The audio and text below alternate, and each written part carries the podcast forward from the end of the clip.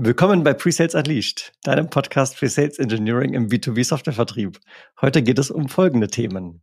Ja, heute geht es nämlich um Anatomie, aber es hat nichts mit äh, Körper oder so zu tun, sondern es geht um die Anatomie von Discovery-Fragen. Und wir werden uns mal anschauen, warum sind Fragen überhaupt in der Discovery eigentlich so wichtig? Und wie kannst du eine sinnvolle Frage aufbauen? Und warum macht dabei deine Vorbereitung den entscheidenden Unterschied? Und damit viel Spaß in der heutigen Folge.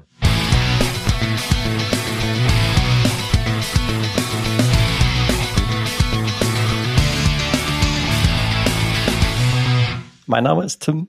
Ich bin Jan.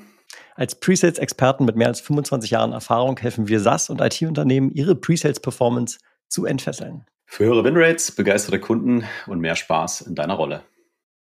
Dann sind wir wieder hier in trauter Zweisamkeit. Das ist schon ein bisschen her. Und ich habe eine Überraschung für dich. Seit neuestem machst du noch irgendwie nur noch so alleine Interviews. ja, hier und da haben wir Menschen kennengelernt, die echt viele tolle Dinge zu erzählen haben. Und an der Stelle auch ganz gerne mal ausdrücklich die Bitte nach Feedback. Wenn Jan und ich hier tolle Dinge ins Mikrofon erzählen, findet der der eine oder andere äh, augenscheinlich spannend. Wir gucken ja auch immer auch ein bisschen auf unsere Downloadzahlen. Aber uns würde auch mal interessieren, wie spannend ihr oder du es findet, wenn wir Interviewgäste haben. Wir hatten jetzt ja schon zwei, drei. Zwei, drei weitere sind wieder geplant. Also lasst uns gerne mal wissen. Einfach bei LinkedIn schreiben. Freuen wir uns. Absolut. Du hast eine Überraschung, hast du gesagt. Genau, verknüpft sich eigentlich ganz gut mit dem, was ich gerade gesagt habe, dem Thema Feedback. Ich habe gerade, wir sind so eine krassen Noobs, muss man auch mal sagen. Es gibt ja bei Spotify die Möglichkeit für Hörende pro Folge Interaktionen zu machen. So, man kann da so ja. eine Frage stellen. Also man kann als Podcast-Host Fragen stellen, die poppen dann auf an dem jeweiligen Zeitmarke innerhalb des Podcasts. Aber man kann auch als Hörender kann man auch äh, Dinge mit reingeben. So, und wir gucken da zugegebenermaßen echt selten rein in unseren eigenen Spotify Podcast Backend Account. Und ich habe mir letztens mal den Spaß gemacht und habe mal reingeguckt. Und da, sind, da gibt es Menschen, und dafür muss ich mich bedanken, Menschen, die uns da äh, ab und zu mal was schreiben. Ja, und ich lese mal eins vor, was ich wirklich sehr schön fand. Das ist jetzt die Überraschung für dich, Jan. Wir haben vor kurzem ja eine Folge gemacht, sechs Value-Mythen enthüllt, Mehrwert endlich richtig pitchen. Der Username von der Person, Kurbeline, steht dort, hat geschrieben, hat super viel Spaß gemacht, da ich mich als Quereinsteiger in der Branche oft frage, was bringt es dem Kunden eigentlich, was meinen die damit? Hammer, danke Jungs. Und äh, da als ich es gelesen habe, habe ich mich wirklich sehr gefreut. Danke, Kobeline, für diesen wunderbaren Kommentar. Fühlen wir uns natürlich bestätigt, wenn euch und dir das geholfen hat in dem Moment. Ich kann mich nur anschließen. Also, mir wird ganz warm ums Herz gerade. ja, und ne, du hast vollkommen recht, wir sind richtige Noobs, weil hätte man mal reingucken können. So, also ich hätte, hätte man vermute, mal machen können. Ich vermute, ab sofort steht es auf deiner Checkliste. Ich habe auch äh, zwei Sachen mitgebracht. Zum einen habe ich die 1000 geknackt. Kannst, kannst du entschlüsseln, was ich damit meine? Äh, boah, die 1000, 1000 Audiobücher gehört? Ja. 1000 Hörbücher bei Audible konsumiert. Mhm. Amazon freut sich, Jeff Bezos fliegt zum Mond. Ja, wann habe ich angefangen? 2013 habe ich angefangen. Ja, elf Jahre, tausend Bücher. Also, ja, würde ich, also hätte ich ohne, ohne das Medium-Hörbuch hätte ich das niemals geschafft, ja. Das muss man, das muss man sagen. Ist irgendwann letzte Woche so passiert. Stand auf einmal 1002. Okay, jetzt habe ich den Screenshot-Moment verpasst. Ich glaube, es gibt sehr viele Menschen, die in ihrem ganzen Leben nicht mal 1000 Bücher weder hören noch lesen. Von daher also heads off. Man muss aber auch sagen, ich meine, wir sind ja unter uns hier, ne? Du liest auch manchmal echt einen krassen Schund, muss ich sagen. Also ab und zu ist mal so ein Highlight dabei und manchmal denke ich mir, Jesus Christ, was er sich da schon wieder anhört. ja, da geht's ja für mich auch nicht nur um Weiterbildung, sondern auch primär mal um Unterhaltung und ein bisschen ja. Zeitvertreib. Aber genau, also ja, ich habe jetzt einen Fundus, aus dem ich äh, schöpfen kann. Und das zweite habe ich auch noch mitgebracht. Also äh, wir beschäftigen uns ja jetzt hier äh, vom Berufswegen, kann man sagen, sehr viel mit Kommunikation, Dialog, Discovery, Qualifizierung, Geschäftsanbahnung und solchen Dingen. Und äh, wir werden jetzt auch immer öfters angeschrieben, weil wir sind ja jetzt äh, so hier Geschäftsführer, eigene Company und so. Und dann kommen da Menschen auf, auf LinkedIn vorbei und schreiben uns an, dich genauso wie mich. Und ich habe jetzt mal einen, ich habe einen mitgebracht, weil es hat mich so dermaßen aufgeregt ich wollte es einfach mal teilen und wir können mal kurz drüber reden, warum es äh, vielleicht nicht so gut ist und äh, wie es auch vielleicht besser gehen kann. Also ich habe so einen Kontaktrequest bekommen ne, und da hat dann jemand geschrieben, guten Tag, Herr Jank, ich habe gesehen, dass Sie im Bereich Medien und Kommunikation tätig sind und würde mich gerne hier mit Ihnen vernetzen. die Analyse von meinem Profil fand ich schon mal interessant, dass äh, mm. dieser Mensch glaubt, dass ich in Medien und Kommunikation, Kommunikation kann ich zustimmen, ja. So. Ja, wenn ich dann gute Laune habe, drücke ich immer auf Annehmen. So, und dann kannst, kannst, du so die Uhr stellen, wie lange dauert es jetzt, bis der gleiche Mensch wieder schreibt, wobei ich ja gar nicht weiß, ob der schreibt oder vielleicht nur der Auto Automatismus, den er eingestellt hat. So, und mhm. dann kam die nächste Nachricht, und ich lese mal vor. Guten Tag, Herr Jank. Vielen Dank für Ihre Vernetzung. Ich weiß, wie wertvoll Ihre Zeit ist, deswegen halte ich mich kurz Doppelpunkt. Wir verhelfen mittelständischen Unternehmen zu höheren Nettolöhnen und dadurch höherer Mitarbeiterbindung ohne steigende Lohnnebenkosten oder zusätzlichen Arbeitsaufwand. Weitere Infos hier. Dann steht da so eine URL.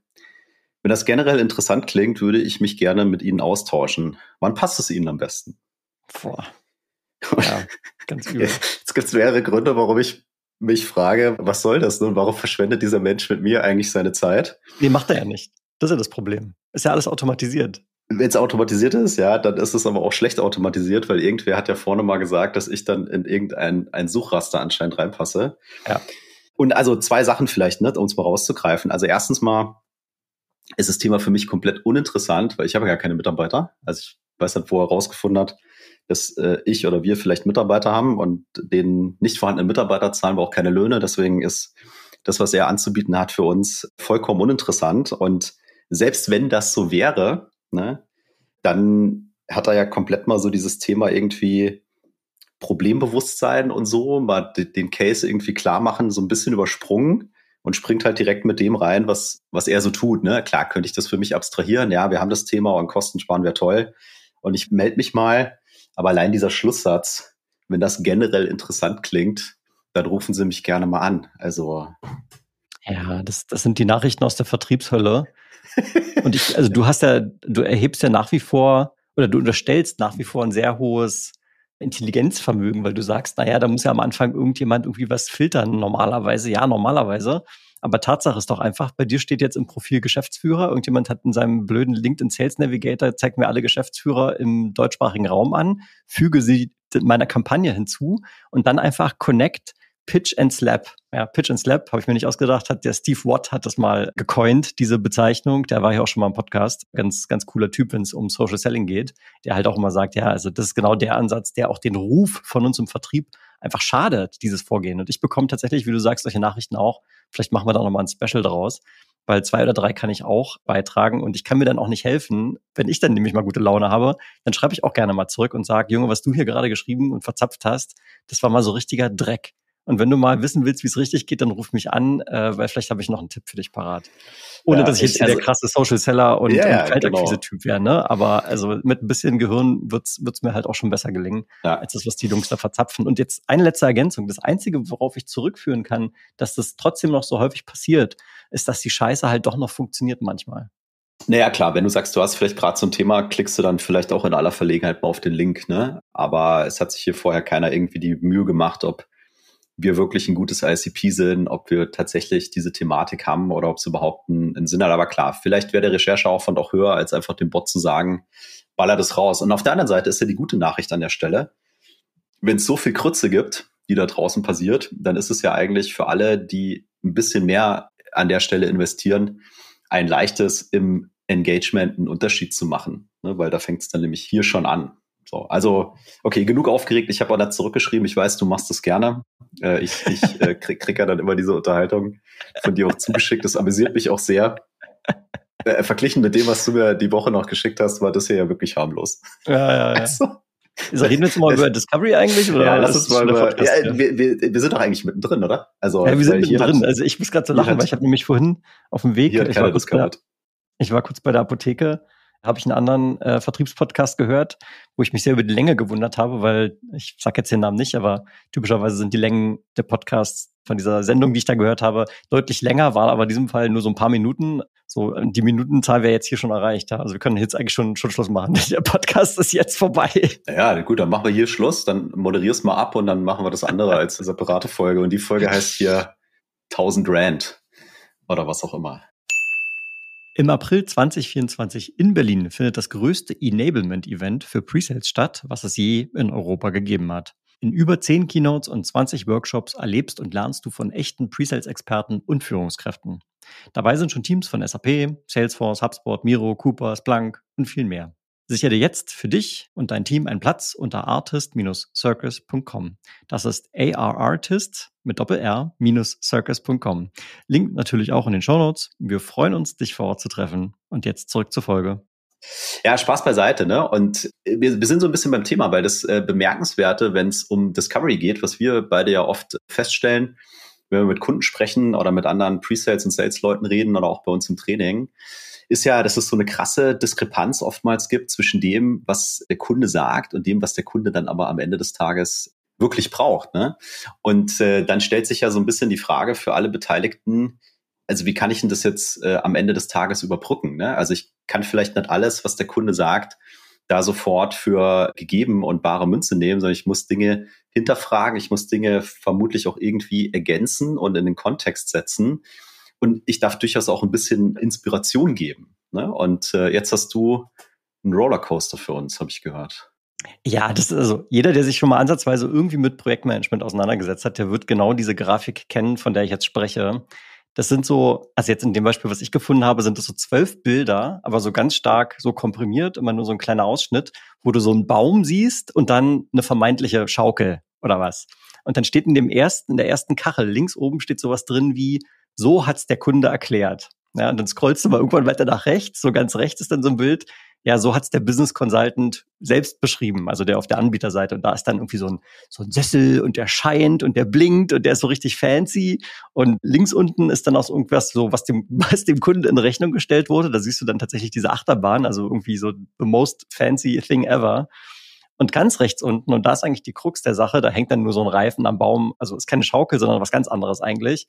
So, und da steht dann das, was der Kunde eigentlich gebraucht hat. So, und jetzt hast du vorhin schon mehrfach die Wichtigkeit jetzt auch in unserem Job im Vertrieb der Kommunikation äh, betont. Und das ist ja das, was das mal so anschaulich macht. Ich habe das Bild übrigens auch mal verlinkt in den Show Notes. Einfach mal klicken, wer es nicht kennt. Ist ein guter Witz, ist ein cooler Einstieg für alle Formen von, ich sag mal, Kommunikationstrainings. Und ich glaube, wir können das ganz gut auch auf unsere sehr konkrete Vertriebssituation, insbesondere auch im Pre-Sales, nochmal trimmen. Weil wir haben ja nochmal die zusätzliche Konstellation. Klar, es gibt den Kunden, es gibt uns als Anbieter, aber wir haben ja auch so ein paar interne Verknüpfungen, wie zum Beispiel unsere AE-Kollegen, unsere SDR-Kollegen. Und da fängt ja die Sache eigentlich an, weil wir sind ja tatsächlich im Pre-Sales ganz häufig so zweiter oder dritter Kontakt vom Kunden. Das heißt, vorher sind schon Dinge gelaufen, da hat schon Kommunikation stattgefunden. Und je nachdem, wie gut also diese Kommunikation ausgeführt wurde, desto mehr ist, wie heißt es so schön, lost in translation. So.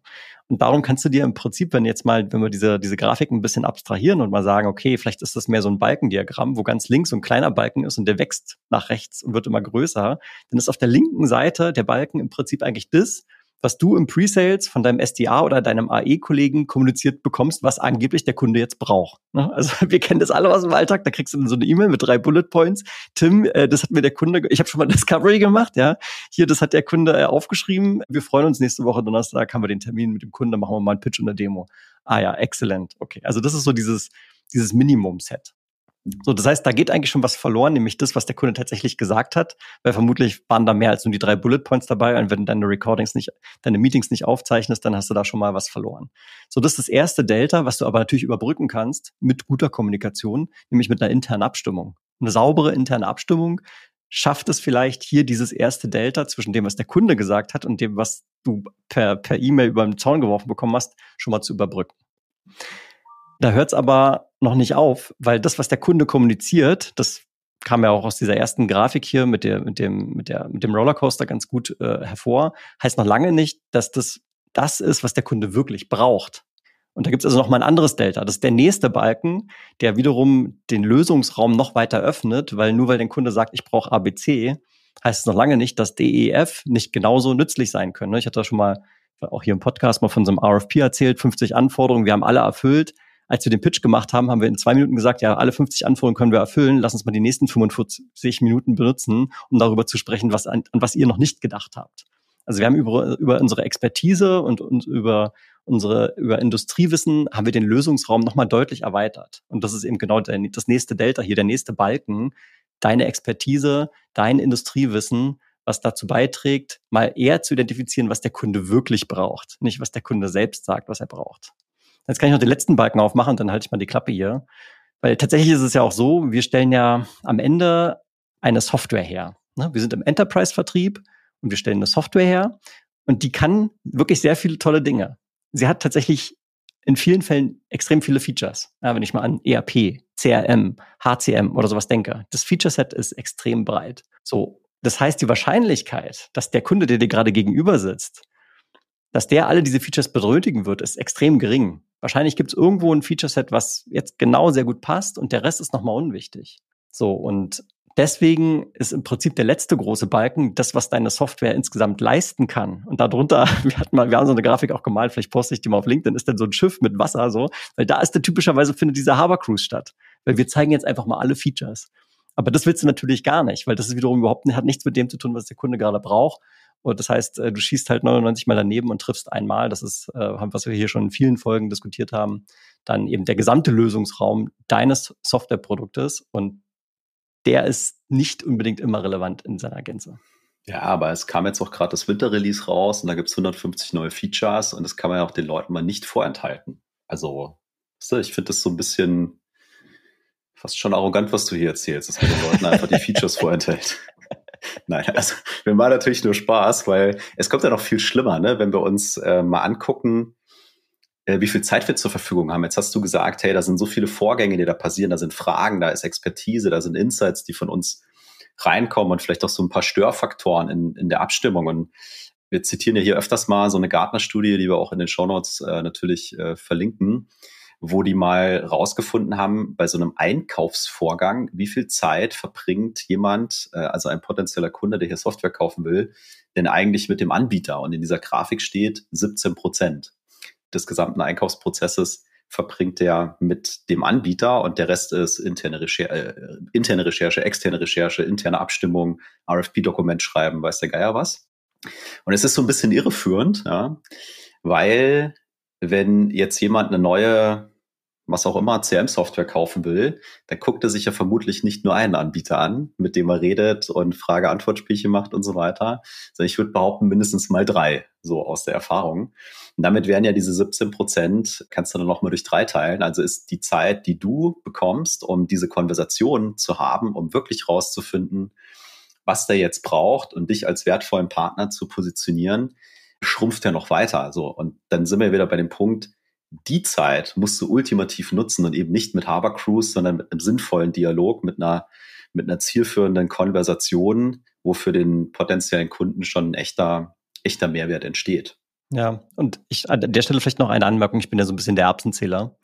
Du hast die, die 17 Prozent ja schon gerade schon gerade relativiert. Ne? Je mehr Anbieter es sind, desto weniger natürlich anteilig mit mir.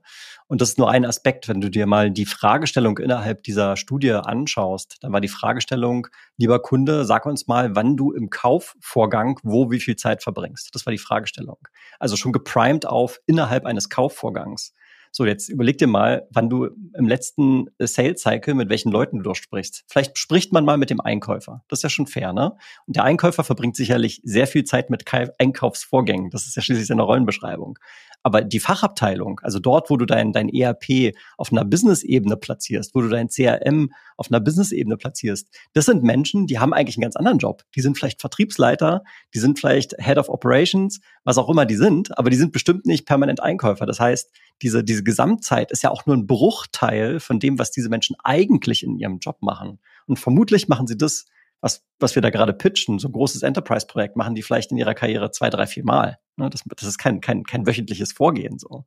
Was ja noch mehr bestätigt, dass wir mit unserer Expertise und unserem Wissen da auch eine, eine sehr wertvolle Rolle einnehmen können, weil wir machen es vermeintlich viel öfter am Tag. Ja, also es wird quasi noch schlimmer äh, durch, durch Erbs, Erbsenzähler wie dich. Danke dafür. Jegliche Hoffnung zerstört gerade. Nein. Und äh, jetzt haben wir mal überlegt, jetzt haben wir die letzten Jahre, in denen wir das hier schon machen mit dem, mit dem SaaS-Vertrieb, haben wir immer so ein bestimmtes äh, Framing auch kennengelernt für, für Discovery. Und wir hatten, wir hatten das für uns auch mal aufgeschrieben. Und ich lese das jetzt einfach mal vor. Ne?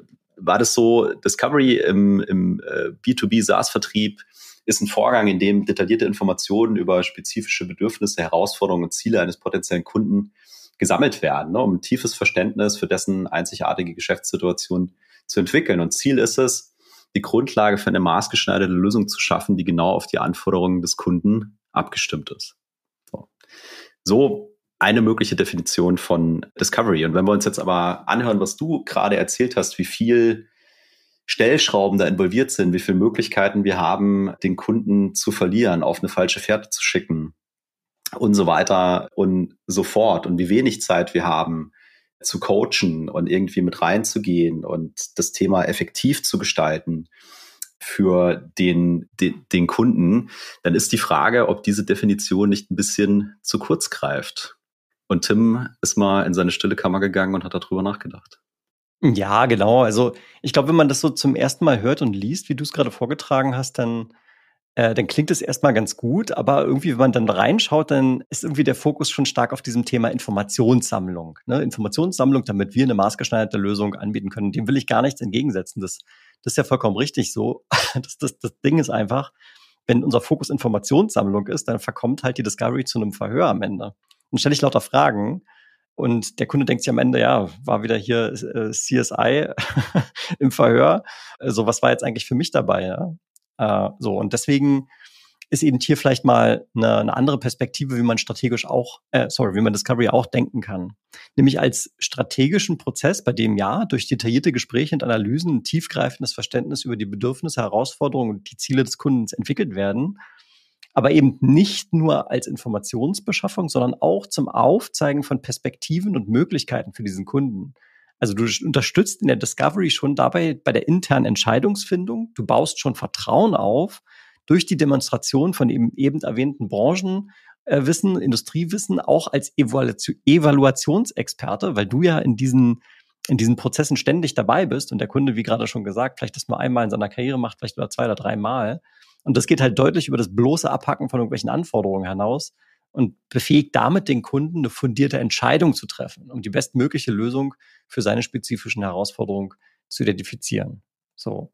Und wenn wir das im Bewusstsein haben, dann sind wir bei dem Punkt Qualität der Kommunikation, Qualität der Gesprächsführung. Und dann wird auch die Art und Weise, wie wir da engagen, natürlich auch ein großer Bestandteil unseres Erfolges dann und am Ende. Und dann spielen Features und Functions vielleicht gar nicht mehr so eine große Rolle. Jan nickt. Ja, ich warte jetzt drauf, dass du den, das, das nächste sagst, was hier steht. was da steht.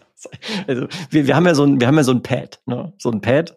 So sagen die immer bei Lagergeneration, übrigens Podcast-Empfehlungen, da geht es eher um Politik, aber die sprechen immer von ihrem Pad. Ja, das ist das Dokument, was die haben, damit die beiden, die sind auch zu zweit in diesem anderen Podcast, damit die sich miteinander abstimmen. Jetzt haben Jan und ich natürlich einen Abstimmungsfehler gemacht, weil da steht jetzt ein, ein Teil, den wir hier einbringen wollen, aber der ist keiner Person zugeordnet den, den hast du naja, also nach sechs Jahren Podcast, man lernt immer noch was dazu, wie dem auch sei.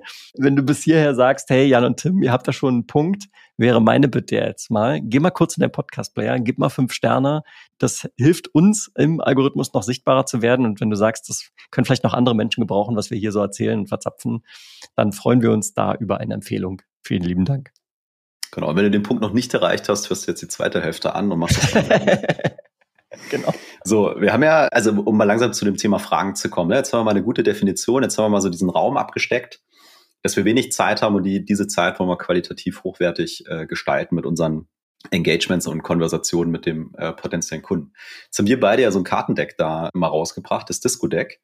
Und da stehen so die 60 wichtigsten Qualifizierungs- und Discovery-Fragen drin. Ne? Und jede Frage für sich hat äh, eine, eine gute ähm, Intention und wir haben ein bisschen drüber nachgedacht, warum so eine Frage äh, Sinn machen könnte. Am Ende ist es natürlich trotzdem so, dass es nicht reichen wird, in so einer Konversation einfach nur stumpf das vorzulesen, was wir da auf solche Karten gedruckt haben, uns einfach vorzulesen, sondern es soll eine Richtung geben, es soll inspirieren, ne? aber es braucht immer Kontext, es braucht immer Framing für den Kunden, der gerade vor dir sitzt und es braucht vor allem auch Insights, die du von deiner Seite mit reingeben kannst. Und dann wird die Frage, und das werden wir jetzt gleich mal auseinandernehmen, am Ende ganz anders aussehen. Ne? Also das ist, glaube ich, ein wichtiger Punkt. Ne? Und somit, ich habe es ja eingangs gesagt, wir gucken uns heute mal die Anatomie von so einer Discovery-Frage an und nehmen die mal Schritt für Schritt auseinander. Kleiner Hinweis noch für alle, die das Disco-Deck besitzen. Wir haben ein kleines Video gebaut, auch wo wir mal ein paar Use Cases aufzeigen, wie man das sinnvoll benutzen kann. Auch da gehen wir nochmal auf das Thema wie muss so eine Frage gestellt werden, ein. Den Link findest du auch in den Show Notes. Und jetzt hast du es gerade gesagt, natürlich in so einem Discovery Call, weder wollen wir den Kunden verhören, noch wollen wir irgendwie da schon unseren high sophisticated Pitch abliefern. Nee, wir wollen einen Dialog auf Augenhöhe initiieren und dem Kunden im besten Fall natürlich einen hohen Mehrwert liefern. Und äh, wir beide nehmen jetzt einfach mal an, dass wir hier eine, eine aktuelle und eine gute äh, Opportunity haben. Und es ist von unserem Vertriebsinnendienst ein Call vereinbart worden und wir haben auch schon ein paar Informationen bekommen. Und wir gehen jetzt mal in diesen Discovery Call und gucken uns mal an, wie wir einen und denselben Sachverhalt auf unterschiedliche Weisen fragen können an den Kunden. Lieber Herr Young, brauchen Sie ein CRM?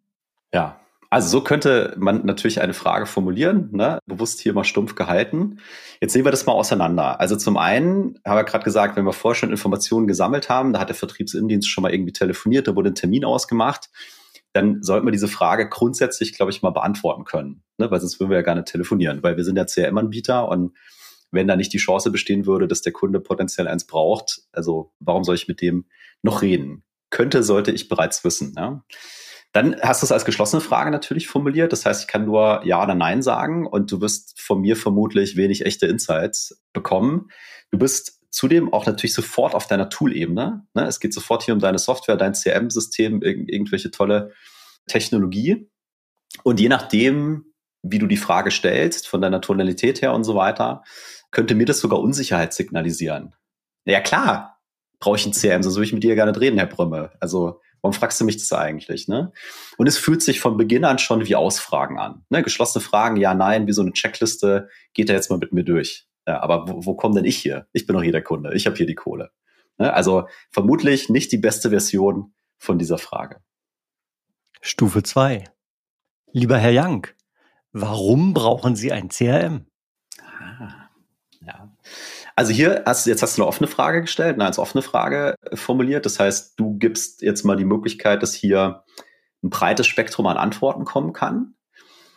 Das öffnest du mit dem Warum, ne? Warum wird das gebraucht? Also gehst du auch schon, schon davon aus, dass es, dass es so ist. Du bist aber nach wie vor auf der Werkzeugebene, weil es geht nach wie vor um das Tool, um das CRM. Und es ist extrem breit gefasst. Ne? Es ist eine riesengroße Frage. Und jetzt erinnern wir uns an an die Anmoderation. Wir haben ja schon irgendwelche Infos auch bekommen von unserem Vertriebsinnendienst.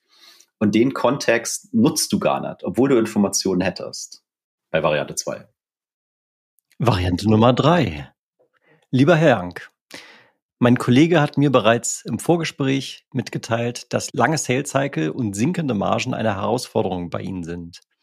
Inwieweit würde der Einsatz eines CRM-Systems diese Probleme lösen? wir teilen es mal vielleicht in zwei Hälften auf. Ne? Äh, Herr Young, mein Kollege hat mitgeteilt, lange Sales Cycle, Margen eine Herausforderung sind. Was machst du damit? Du zahlst auf mein Problembewusstsein ein, weil in dem Moment fängt es bei mir an zu rattern und ich nick entweder innerlich oder auch, auch, auch körperlich und, und, und match das nochmal so für mich. Also ich krieg, ja, ich habe dieses Problem gerade in mein Bewusstsein rein. Und du signalisierst, ein hohes Maß an Aufmerksamkeit und Interesse und auch guten, gutem Prozess auf deiner Seite, weil du sozusagen einen Bezug herstellst zu dem, was ich schon mit einem Kollegen und einer Kollegin von dir besprochen habe, was, glaube ich, nicht alltäglich ist. Da werden Dinge gern mal vergessen, Fragen werden doppelt gestellt. Also die Lust auf ein Engagement mit dir und weiterzureden auf meiner Seite steigt auf jeden Fall. Und der zweite Teil, äh, inwieweit würde der Einsatz eines CRM-Systems diese Probleme lösen? ist auch wieder offen, ne, was an der, an der Stelle, würde ich sagen, gut ist. Aber du bist schon extrem weit in der Zukunft. Ne? Also Problembewusstsein mal angefangen, aber jetzt dann den ganz großen Sprung, ja, wenn du jetzt ein CRM hättest, äh, wie wäre die Welt dann anders? Und äh, meine Meinung ist, dieser Sprung wird für die meisten zu groß sein. Und du gehst zu schnell weg von äh, dem Problembewusstsein. Das hast du noch gar nicht, gar nicht zu Ende diskutiert. Genau, und deswegen äh, würde ich sagen, zu stark im, im Future State äh, wie, wie wir sagen, und ja, eben zu schneller Sprung vom vermeintlichen Problem hin zu deiner Lösung, also auch wieder zu deinem CRM-System. Variante 4. Lieber Herr Young, mein Kollege hat mir bereits erzählt, dass Sie lange Sales Cycle und sinkende Margen als zentrale Probleme bei sich identifiziert haben. Das sind tatsächlich Herausforderungen, die mir in meinen letzten Gesprächen von anderen Vertriebsleitern ebenfalls genannt wurden. Ganz konkret war es bei denen so, dass sie ihre Sales Cycle auf vier Monate bringen wollten, aber eher so bei zehn bis zwölf Monaten stehen. Wie stellt sich das denn heute bei Ihnen dar? Also wir zerlegen die Frage mal in vier Teile. Ähm, den ersten Teil, Herr Young, Kollege erzählt, lange Sales Cycle, sinkende Margen, zentrale Probleme identifiziert. Kennen wir aus der dritten Variante. Ich würde sagen, ist immer noch, ist immer noch ein guter Einstieg.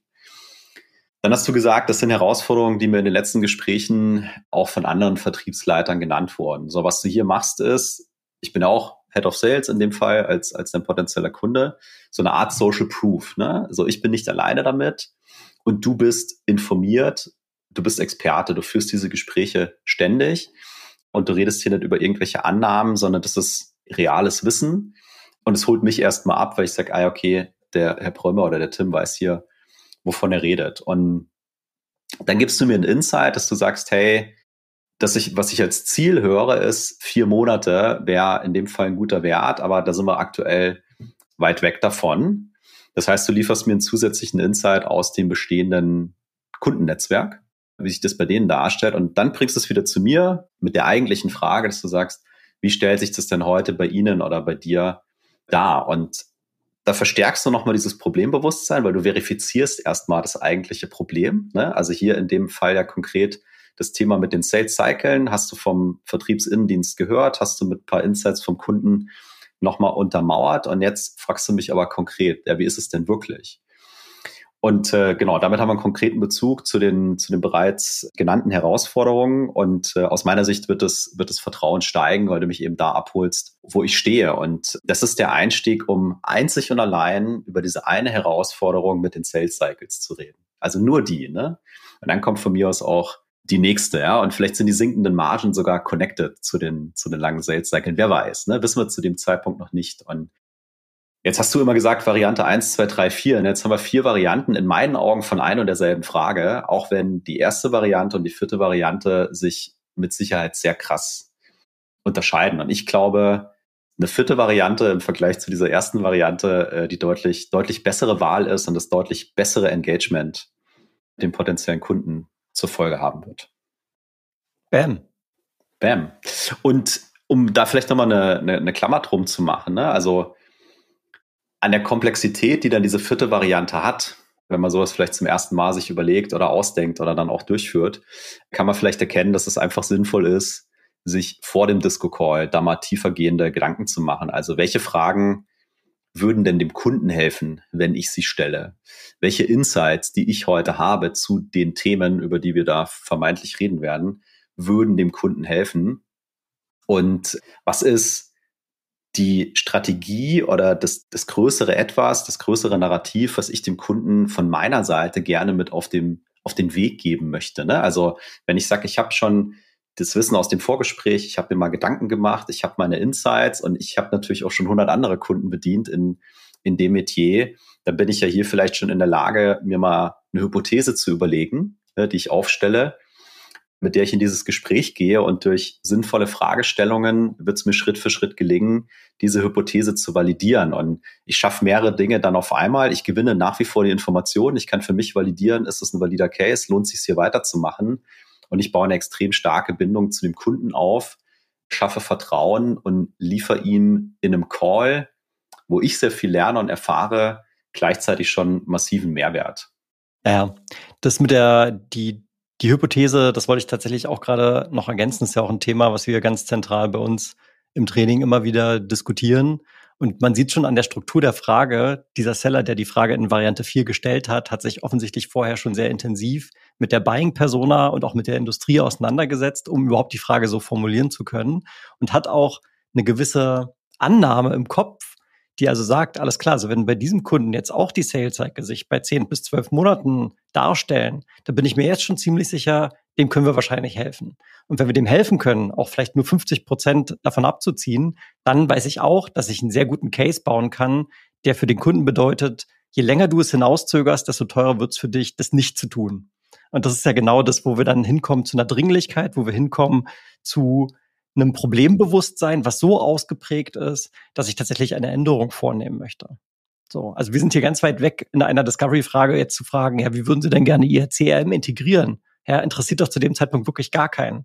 Ist aber ganz häufig das, die Herausforderung, dass wir uns, wir haben ja auch schon mal im Podcast über diese Abstraktionsebenen gesprochen, auf welcher Ebene stelle ich eigentlich diese Fragen? Auf, auf einer Feature-Produktebene, auf einer User-Ebene oder bin ich eher auf einer organisatorischen Marktebene? Und hier bin ich auf einer Ebene unterwegs, die ganz klar final darauf einzahlen kann, dass Entscheidungsträger sagen, ja, wir müssen hier was machen. Weil lange Sales Cycle sind ein Kostenfaktor. In der Zeit, wo ich noch an Kunde A verkaufe und noch sich, sich, sich das noch Monate zieht, könnte ich ja schon mit Kunde B sprechen und dort schon den nächsten, schon den nächsten Deal starten. Also ein ganz klarer Hebel auf die operative Effektivität und Effizienz im Vertrieb und somit auch direkt umsatzwirkend. So, und deswegen die Stärke dieser vierten Variante hier. Also nochmal, um das nochmal plus eins zu dem zu sagen, was du gerade ausgeführt hast. Und ich meine, wohlgemerkt, das ist jetzt nur eine Frage, ne? so eine, so eine, so eine Einstiegsfrage, die in dem Kontext äh, gut funktionieren kann. Also da fängt der Dialog erst an. Und danach muss es natürlich weitergehen, weil wie du es gerade gesagt hast, wenn ich den Dialog jetzt mal weiterdenke, jetzt bin ich an der Stelle, wo wir über ein konkretes Problem, da ist jetzt auf einmal ein Bewusstsein da, sprechen, dann kann ich natürlich diese ganzen Sachen rausfinden. Ja, so wie viel sind es gerade bei euch? Wo würdet ihr gerne hinwollen? Welchen Impact hätte das, wenn eure Sales Cycle statt zehn Monaten nur noch vier brauchen würden? Ja, und dann bist natürlich kannst du dir nicht den ganzen Dialog vorher überlegen. Ne? Aber ich glaube, gerade so ein Einstieg und dann eben so diese Eckpunkte, über die ich sprechen möchte und die irgendwie wichtig sind und ich dann noch mit Insights kombinieren kann. Und vor allem auch solche Aspekte, wo, wo ich dann Impact sichtbar machen kann. Ne? Also gerade wenn, und im Vertrieb geht's ja ga, also ganz, ganz viel um Dinge wie Effizienz und Wachstum oder äh, Kostenreduktion und, und, und solche Sachen. Und mit, mit wenigen Parametern kann ich, kann ich da tolle Dinge anstellen. Ne? Und da muss ich mal überlegen, was würde mir denn helfen, mal, mal rauszufinden? Und äh, wenn ich nur das wüsste, ihr geht von, von X auf Y, was heißt das dann für eure Organisation? Ja, auf, auf einmal könnt ihr so und so viel mehr Deals pro Jahr abwickeln? Was ist denn eure Average äh, Deal Size? Ah ja, das ist ja ein Umsatz, unfassbar große Zahl. So, und auf einmal kriegt das, was du da anzubieten hast, eine unfassbare Wertigkeit. Und bis zu diesem Zeitpunkt hast du noch nicht einmal über dein Werkzeug geredet. ja. Was das Beste daran ist, ja. Das so. ist das Schönste daran, ja, genau. Genau. Ja, die Anatomie einer Discovery-Frage. Ähm, es war von uns nochmal so ein kleines Experiment, weil äh, wir glauben, dass es am Ende doch äh, ziemlich komplex ist. Und gebt uns gerne Feedback, wenn ihr hier mehr haben wollt oder wenn ihr besondere Dinge nochmal herausgehoben äh, haben wollt. Und vielleicht schaffen wir es irgendwann mal, eine Folge zu machen, die dann heißt Die Anatomie des Discovery Calls. Ganz genau.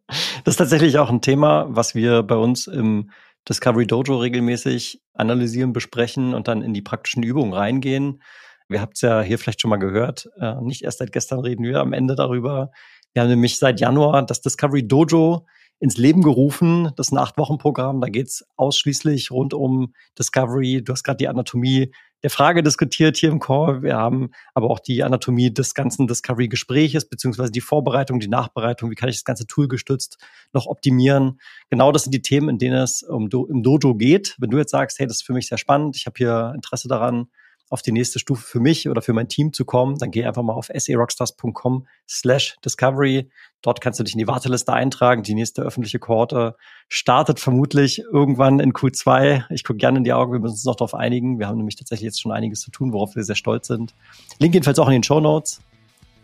Und deswegen würde ich jetzt mal sagen, das war für dich Presets Unleashed. Das ist dein Podcast für Sales Engineering und B2B Softwarevertrieb mit Tim und Jan. Schön, dass du wieder mit dabei warst und bis zum nächsten Mal. Bye, bye. Ciao, ciao.